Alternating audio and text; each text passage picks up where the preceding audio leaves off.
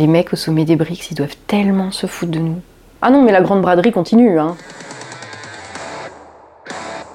Bonjour et bienvenue dans cette nouvelle vidéo, je suis Tatiana Ventose et aujourd'hui c'est un nouvel épisode d'un pillage français. On sait désormais ce que Macron est allé faire en Inde, vendre la France et nous faire un peu plus les poches. C'est un article du Economic Times, un des principaux journaux économiques indiens, qui nous l'apprend en citant l'ambassadeur indien en France. Macron a accepté que la firme française Safran, donc deuxième équipementier aéronautique mondial, effectue un transfert de compétences de 100% à l'indien Hindustan Aeronautics pour concevoir euh, un moteur d'avion de chasse, concurrent du Rafale. Hein. L'accord vise même à aller euh, encore plus loin qu'un simple transfert de technologie et il inclut euh, même la phase de conception, les aspects métallurgie et tous les éléments essentiels qui permettent de développer des moteurs à réaction avancée. Concrètement, ça veut dire que Macron donne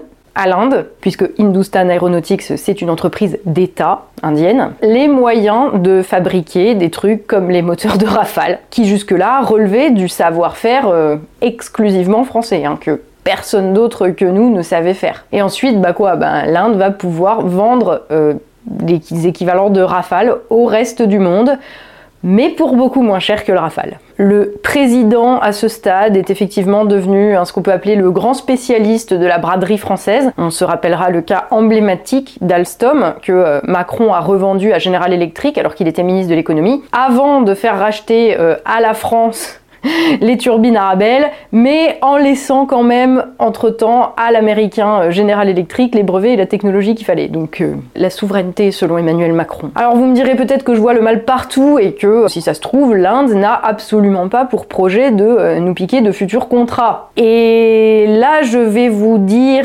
que c'est bien d'être naïf, mais c'est pas comme si c'était la première fois euh, qu'un transfert de compétences se solde par ce qui doit arriver. À savoir, je vais vous ressortir l'exemple là des TGV chinois. La Chine, hein, grâce au transfert de compétences dans les années 2000-2010, euh, s'est mise à fabriquer et depuis à vendre dans le monde entier des TGV pour bien moins cher que euh, Alstom d'ailleurs, hein, que la France. Enfin, pour une fois d'ailleurs, c'était même pas la faute de la France, euh, puisque à l'époque, Alstom avait refusé euh, de transférer les compétences du TGV à la Chine, par peur précisément de ce qui est inévitablement arrivé, à savoir que tout le monde s'est mis à acheter des TGV chinois produits pour moins cher, et que bah, plus personne en achète à la France tout simplement. Sauf l'Espagne, euh, effectivement, qui nous en achète encore. Mais je sais pas si un pays qui vient en 2023 de décider de fermer ses centrales nucléaires est un exemple de très bonne gestion. Et oui, même nos grands amis allemands ont acheté via euh, l'entreprise Siemens leurs pièces pour TGV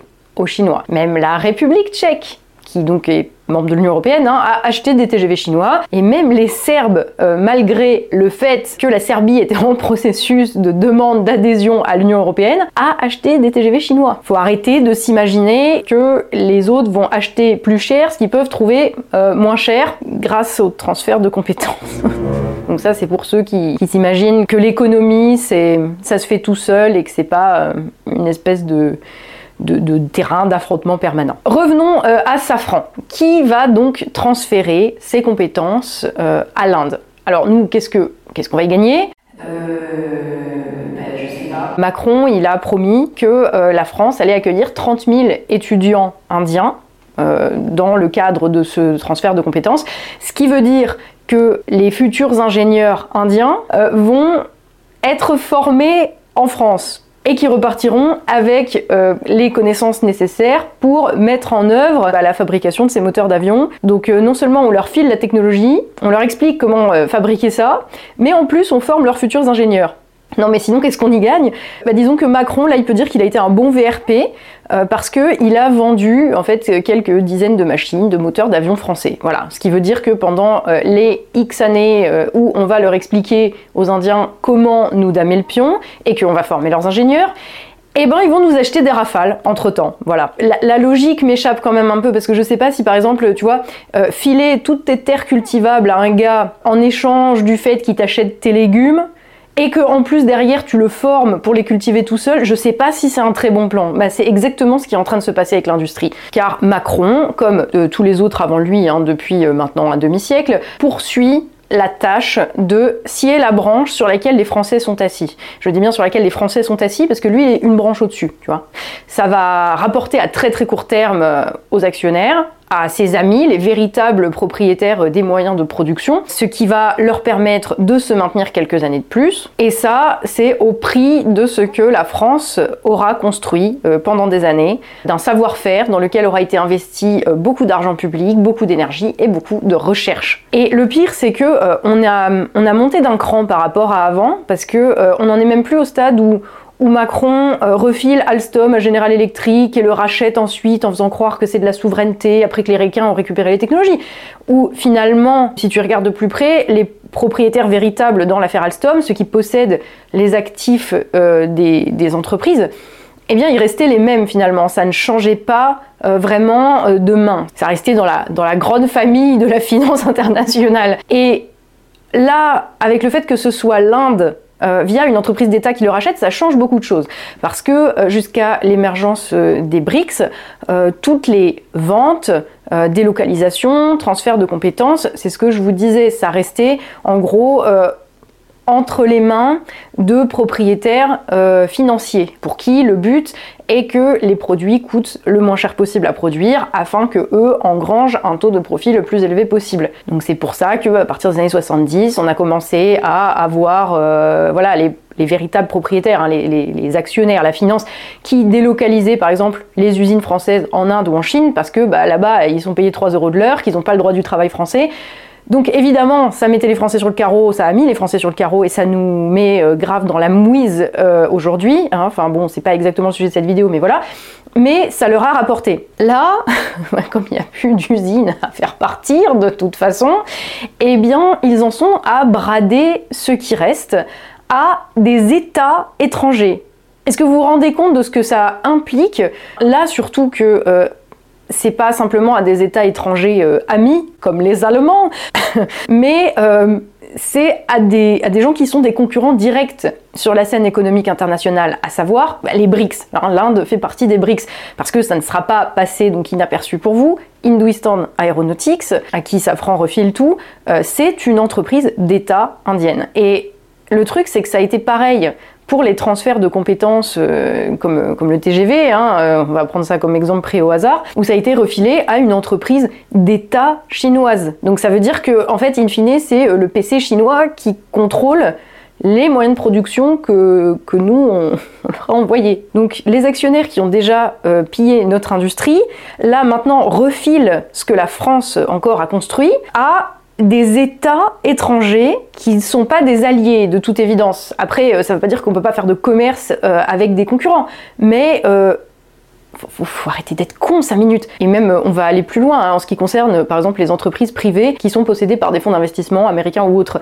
Eh bien, dès l'instant où les usines et les ouvriers qui bossent dedans et les machines sont sur le sol chinois ou indien, l'État chinois ou indien peut décider à tout moment de les nationaliser en fait. Et c'est comme ça qu'on se retrouve avec des puissances euh, très importantes et de plus en plus importantes sur la scène internationale qui se mettent petit à petit à euh, contrôler les moyens de production. Et c'est pour ça que je dis que la finance euh, fait ça pour se maintenir quelques années de plus, parce que du fait de sa propre logique, qui fait qu'il faut toujours aller vers le moindre coût et euh, vendre n'importe quoi à n'importe quel prix. La finance, là, va se retrouver avec plus rien à vendre, en fait. C'est-à-dire qu'après nous avoir vendu, nous, il va rester quoi? Après avoir viré toutes les usines, toutes les unités de recherche, après, qu'est-ce qui va rester, en fait? Comme il n'y a plus d'usines à délocaliser euh, là-bas, ils en sont à transférer les compétences en échange de euh, rachats de quelques, de quelques avions. Enfin, on en est là. Donc c'est pour ça que je dis que la finance est sacrément mal en point aujourd'hui.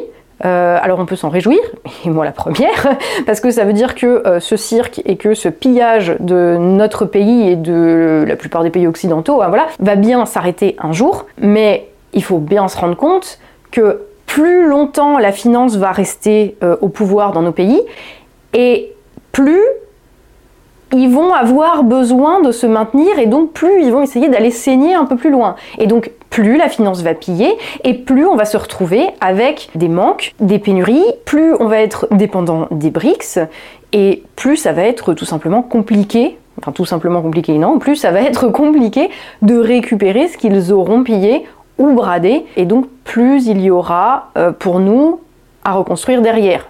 Parce que j'espère bien qu'on va pas crever en même temps que la finance si vous voyez ce que je veux dire. Donc j'espère que vous comprenez bien ce qui est en train de se passer ici, c'est que on a la Chine, l'Inde, le Brésil qui font tous les trois parties avec la Russie, hein, le méchant, euh, la méchante Russie, des BRICS, qui depuis une vingtaine d'années euh, sont en train de remodeler complètement la scène économique internationale. Et comme euh, l'économie et la production sont quand même un peu au cœur de tout, bah, ils remodèlent aussi les, tout, le paysage géopolitique mondial, si vous voulez. Et comme ces pays-là prennent de plus en plus d'importance et qu'ils sont de plus en plus puissants, ce que eux font, détermine aussi, influence aussi ce qui se passe ailleurs.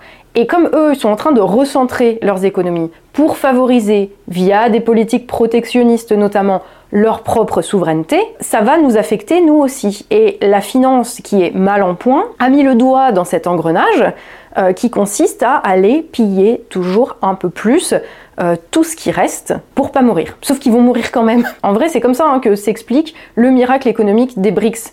C'est pas par plus euh, de libre marché, euh, par euh, plus d'abaissement des barrières douanières, des frontières, etc. C'est le contraire en fait. C'est parce que ils ont compris et qu'ils mettent en place le fait, l'idée que toute nation qui se respecte exerce dans l'intérêt national, ça c'est important, hein, un peu de contrôle sur ses frontières, qu'elles soient physiques aussi bien qu'économiques et financières. Et en plus de ça, comme ces pays on ne va pas dire qu'ils ont exactement, euh, tu vois, les BRICS, je dis pas que euh, le Brésil, la Russie, la Chine, l'Inde, euh, voilà, l'Afrique du Sud sont alignés sur exactement le même intérêt. En revanche, ils ont un intérêt convergent, c'est-à-dire que ils ont tous intérêt à ce que l'ordre mondial unipolaire, on a fait toute une vidéo hein, de fil d'actu là-dessus, donc je, je, vous renvoie à cette vidéo, je vais la faire apparaître quelque part je sais pas, je la mettrai dans la description de la vidéo. mais voilà, donc ils ont intérêt à ce que se termine l'ordre unipolaire polaire avec une seule grosse puissance, les États-Unis, et dans son sillage euh, l'Europe et les pays occidentaux, où ces pays contrôlent en gros euh, le monde et l'économie mondiale et imposent via leurs institutions, euh, via le dollar, via voilà tout un tas de, mécanismes, imposent leur domination économique et donc géopolitique au monde. Et les BRICS ont intérêt à ce que ça, ça se termine. Et sauf que comme ils prennent petit à petit le contrôle des moyens de production, eh bien, forcément, ça leur donne ça leur confère une puissance supplémentaire et ça affaiblit pas juste les États-Unis, mais la, bourgeoisie financière qui est au pouvoir dans nos pays occidentaux. Voilà. Donc les BRICS ont un intérêt convergent à ce que euh, l'ordre mondial de la bourgeoisie financière se termine. Donc nous, là, en, en Europe, on nous casse les avec les méchants russes, dont l'économie d'ailleurs n'est toujours pas à genoux, contrairement à la nôtre et contrairement à ce que notre prix Nobel de littérature et ministre de l'économie Bruno Le Maire nous annonçait. Mais en même temps, on va donner gratos à leurs alliés sur la scène géopolitique mondiale, donc l'Inde, la Chine, ce que la France, lorsqu'elle était encore servie par euh, des dirigeants euh, au service des Français et non au service de la bourgeoisie financière, a mis des années, d'énormes investissements à construire. Et la bourgeoisie financière, en fait, est en train de faire ça dans le but de maintenir précisément cet ordre mondial-là qui fait qu'on a aujourd'hui besoin de se recentrer sur nos économies nationales plutôt que de délocaliser, de transférer des compétences et d'avoir toujours plus de libre marché. C'est une contradiction fondamentale du système dans lequel nous sommes euh, qui ne pourra pas se résoudre à moins que, je vais être clair, les dirigeants ne soient plus la bourgeoisie financière. Parce que la bourgeoisie financière, elle n'a pas le elle n'a pas le choix, si vous voulez. Euh, elle est obligée d'aller toujours plus loin dans sa logique. Sauf que sa logique, c'est ça aussi qui va la mener à sa propre destruction, puisque quand il n'y aura plus rien à piller, eh bien, elle va crever. Et probablement nous avec. J'espère pas. Donc voilà, qu'on m'entende bien, je jette pas la pierre aux Indiens, euh, là, de prendre ce qu'ils peuvent et de, faire ce qu'ils peuvent. Hein. Ils défendent leurs intérêts, ils défendent les intérêts de leur pays en renforçant eux-mêmes leur économie et leur puissance dans le, sur, le, sur le champ de bataille. Enfin, oui, c'est enfin, une vraie guerre, l'économie, en fait, c'est pas, euh, c'est pas pour rigoler, quoi. Donc. Euh, c'est voilà, ils sont en train de renforcer les armes à leur disposition, euh, d'occuper le terrain. Et voilà, c'est chez nous qu'est le problème, c'est pas chez les Indiens. Le problème, c'est que on a des dirigeants qui scient la branche sur laquelle nous on est assis, et on va le payer très très cher et très vite. Et d'ailleurs, on le paye déjà en fait voilà, par euh, ben, les pénuries, euh, par les manques euh, et par les impôts qui sont obligés de prélever et par le sang qui sont obligés de sucer de, la France de manière à se maintenir quelques années de plus. Donc c'est pas que nos dirigeants n'ont tiré aucune leçon d'erreurs qu'ils auraient commises par le passé. C'était pas des erreurs en fait. C'est qu'ils servent d'autres gens que les Français. Là où les Indiens et les Chinois, euh, bon après on peut, euh, critiquer euh, la manière dont ils le font et voilà, moi je suis ni indienne ni chinoise donc je ne sais pas voilà comment ça se passe là-bas. Il n'empêche que leurs dirigeants servent les intérêts du pays d'une manière sans doute très critiquable. Les nôtres, non. Ils servent les intérêts de la bourgeoisie financière. Et là où les nôtres revendent, bradent, pillent euh, tout ce qu'il y a dans l'intérêt de la bourgeoisie financière, eh bien les Indiens, les Chinois, ils récupèrent eux tout ce qu'ils peuvent de manière à rendre leur pays autonome et compétitif et souverain. Et voilà. Et les dirigeants français, bah, ils sacrifient la France pour que ça rapporte à court terme à, leur maître de la finance. Et c'est dramatique hein, comme situation.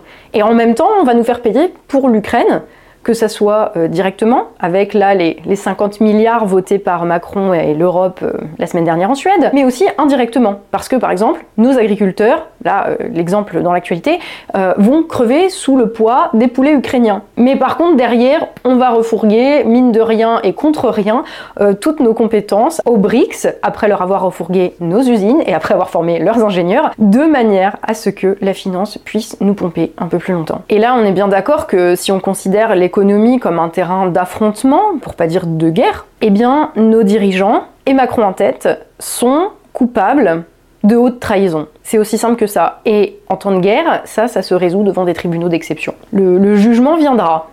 Ils le payeront un jour, et peut-être d'ailleurs plus tôt qu'on ne le croit. Mais euh, en attendant, la grande braderie va continuer. À bon entendeur, salut, préparez-vous et, euh, et bon courage. D'ici là, prenez soin de vous.